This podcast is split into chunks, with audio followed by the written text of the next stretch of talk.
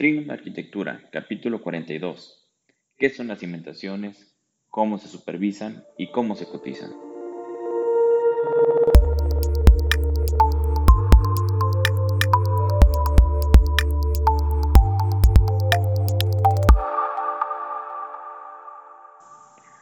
Hola, bienvenidos a Trignum, el podcast en el cual te daremos técnicas, tácticas y herramientas para que logres llevar a cabo el proyecto de tu vida.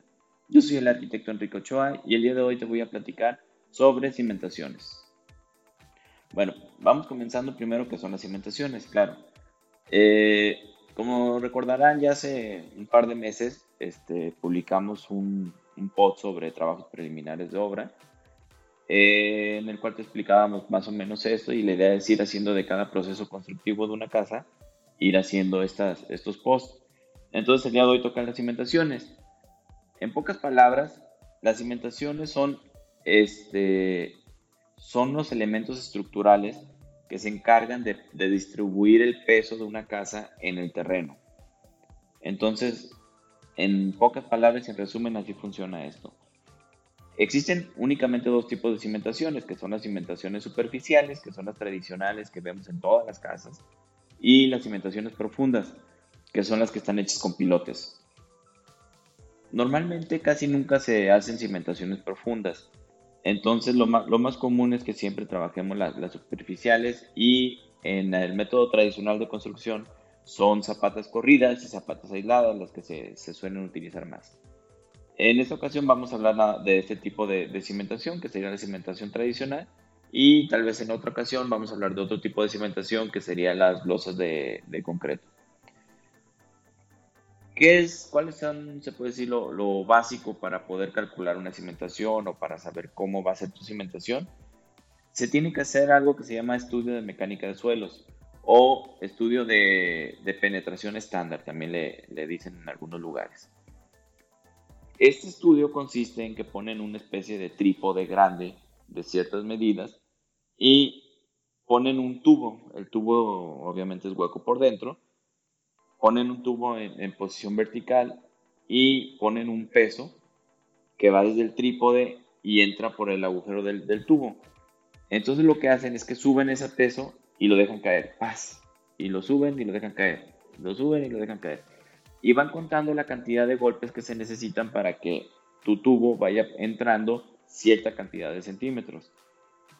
Y así se hace hasta el sondeo que se solicita. Normalmente para una vivienda común y corriente sin sótano, pues pueden ser este, 2 metros, puede ser 3 metros. Si tienes sótanos, pues pueden ser muchos más metros. A la hora que tú haces esto, en el hueco del tubo se va quedando el material, eh, los estratos del material que, van penetrando en el, tubo. Al final, tú lo que, bueno, lo que hacen los, los señores estos es que sacan el tubo y van quitando el estrato por estrato de tierra y la van guardando en unas bolsitas. Estas bolsitas se las llevan al laboratorio y en el laboratorio ellos detectan la cantidad de compactación que tiene y el tipo de material que tiene tu terreno. Al final de, este estudio ellos te mandan en su mecánica de suelos, en el documento, te mandan unos cuadritos que prácticamente todo se resume a esos cuadritos. Los cuadritos te dicen el ancho mínimo de la excavación, la profundidad de desplante, la capacidad de carga, la capacidad que esté portante y el aspecto del asentamiento esperado. Entonces, ellos ya te están diciendo que tienes que escarbar un metro, tienes que hacer las cepas de 60 centímetros. Eh, eso te va a dar una resistencia de tanto. Esta información se la mandas al, al que hace el cálculo estructural y él ya en base de esta información ya te hace la propuesta de cimentación y todo. Entonces, lo que hace el, calculista estructural es decir, bueno, si en este punto voy a estar cargando tantas toneladas de peso, entonces esas toneladas las tengo que distribuir en tal distancia para que me, me soporte el terreno. Entonces, ¿cómo se supervisan los trabajos de cimentación? En nuestra página de Trignum Arquitectura en el blog, si buscan este, este archivo, ahí van a encontrar este, precisamente un checklist que hice, que ahorita se los voy a leer, sobre las cosas que debes de tener en cuenta a la hora de, supervisar las cimentaciones. Lo primero es que te tienes que asesorar que la calidad y la especificación de los materiales sean correctos. Tienes que comprobar que la nivelación y excavaciones de tus cepas estén limpias, que no tengas desechos vegetales, ni tengas basura, ni nada por el estilo. Este, tienes que comprobar que los trazos sean correctos, los ejes, los linderos, las distancias, dimensiones, las zapatas, todo debes de, revisar que estén correctamente de acuerdo al proyecto. Hay que revisar que nuestros armados coinciden con los de los planos, que, este, que, que estemos metiendo la varilla que corresponde, que sí estés metiendo las separaciones que te están pidiendo, este, que estás dejando las calzas como te piden, o sea, toda la información que sea de acuerdo a los planos. Hay que considerar este, que vamos a tener drenajes que muchas veces cruzan las cimentaciones. Entonces hay que, hay que preparar, hay que prever eso para luego no tener que andar rompiendo ya cuando está relleno para meter un drenaje. Eh, debes de revisar que los separadores y las calzas estén puestos de manera correcta. Debemos revisar que en la parte de abajo de la, de la antes de, poner la piedra o poner la cimentación que te estén pidiendo, debes de poner este, una plantilla de 5 centímetros de concreto. el colado debes de revisar que el tiempo que tarde en, salir del concreto a que llegue a tu obra no exceda los límites de, que te permite la, la norma hay veces que tienes obras que están muy lejos de, la concretera, entonces ahí se puede hacer ciertos arreglos, se meten algunos aditivos para, para que no tengas problemas, pero el concreto normal tiene un tiempo de vida útil que debes de, proteger porque si no se evapora y se pierde la, resistencia que necesitas. Este, otra cosa muy importante es que en algunos lugares, si la temperatura es menor a, a 0 grados, en los siguientes dos días, o sea, checa tu pronóstico del clima, si estás muy cerca de, de esas temperaturas. Si va a haber temperatura de menos 0 grados en los siguientes dos días, mejor no cueles, porque también puedes perder este, la, la resistencia y las propiedades del concreto. O el caso contrario, que si tiene temperaturas mayores a 40 grados centígrados, lo mismo, mejor no cueles y postérgalo para un día que, que, que, se, que se vea que no va a haber esas, esas temperaturas. Eh, las cimentaciones, ¿cómo se cotizan? Bueno, lo primero que se cotiza en el apartado de cimentaciones es la excavación de cepas. Esto junto con el retiro de material, este, pues no hay ningún problema a la hora de cotizar, nada más cotizas el tiempo del, trabajador y le pones un porcentaje de, este, de equipo y herramienta. Eh, al fondo de la cepa se tiene que poner una plantilla de 5 centímetros, eso también se debe de cotizar se debe de considerar todas las dalas corridas o las dalas de, este, las dalas de desplante de este, corridas como aisladas. Debes de considerarla en, el costo de cimentación.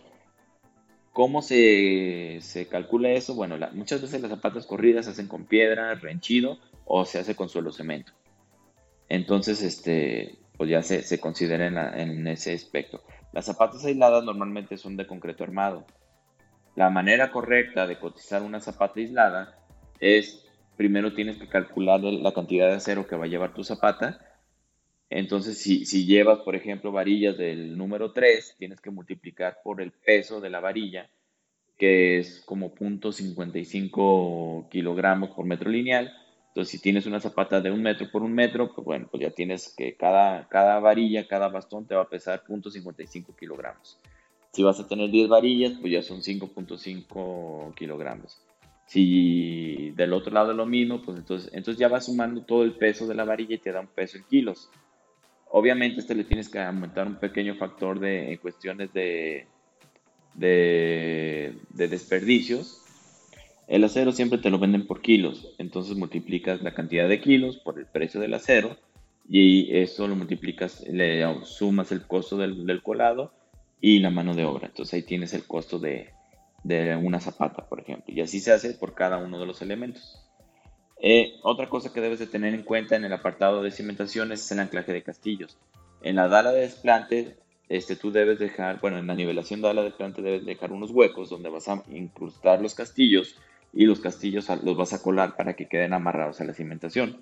Entonces también se considera esto en, esa partida de cimentación. Una vez que ya tienes tu zapata corrida, tu desplante, después de eso tienes que meter una nivelación. La nivelación normalmente se hace con block eh, acomodado en forma de tesón. Y esto te sirve para llegar hasta el nivel que necesitas para, este, pues, para que te quede toda la casa al nivel, como dice el nombre. Y por último, en algunos casos se considera este, en esta etapa que vas a meter las tuberías de drenaje porque más o menos se combinan los trabajos porque los, los mezclas al mismo tiempo. Y las redes de drenaje sanitario, las redes de drenaje pluvial también a veces cruzan por cimentación, entonces de una vez se ponen todos al principio. Entonces, como, toda la construcción, este, pues hay que seguir las normas, hay que seguir las recomendaciones de la mecánica de suelos, claramente te dice qué es lo que tienes que hacer.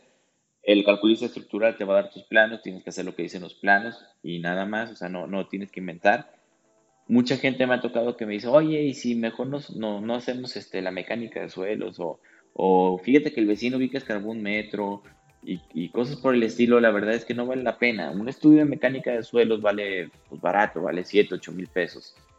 Y el cálculo estructural también te va a andar costando como 10, 12 mil pesos. Entonces, no creo que valga la pena, si vas a construir una casa de un millón de pesos, un millón y medio, no creo que valga la pena que tú pagues, este, que, que, andes escatimando 14, 15 mil pesos a cambio de la tranquilidad. Otra cosa es que mucha gente eh, cotiza, este, dice, bueno, pues no, pero entonces, este, pues vamos metiéndole, vamos protegiéndole y escarbar dos metros de, cimentación. Y vamos a protegernos y le vamos a meter cepas más anchas o más cargado de acero. También eso está muy mal. En primera, porque con ese factor de protección que estás metiendo, hubieras pagado la mecánica de suelos y el, cálculo estructural. Y en segunda, es que muchas veces, por lo mismo de que haces una cimentación muy cargada y muy pesada, el terreno tiene más asentamiento de lo que, de lo que es necesario. Inclusive hay, hay predios en los que al contrario, debes de hacer la, la, estructura lo más ligera posible para que flote, como quien dice, sobre, sobre el terreno. Entonces, mi, recomendación es que nunca escatimes en, los estudios, nunca, nunca escatimes en el cálculo estructural, duerme tranquilo, quítate de broncas y este, ya las cosas que se te indican en, ese aspecto. Entonces, pues es, es, todo lo que tenía que contarte sobre este tema. Espero que te guste lo que te haya platicado y que te haya servido de mucho. Y muchas gracias por escucharnos un día más. Muchas gracias por sus valoraciones y comentarios en iTunes, Spotify, iBox esto me ayuda mucho para saber que hay alguien más ahí del otro lado de este micrófono. Te invito a seguir nuestras redes, estamos en Facebook, Instagram, Twitter, LinkedIn, YouTube y prácticamente en cualquier aplicación de podcast. Muchas gracias por escucharnos. Espero que algo de lo que dijera hoy te sirva para tu desarrollo personal y profesional. Si quieres saber un poco más del tema, te invito a visitar nuestro blog en trignum.mx diagonal arquitectura y nos vemos hasta la próxima. Saludos.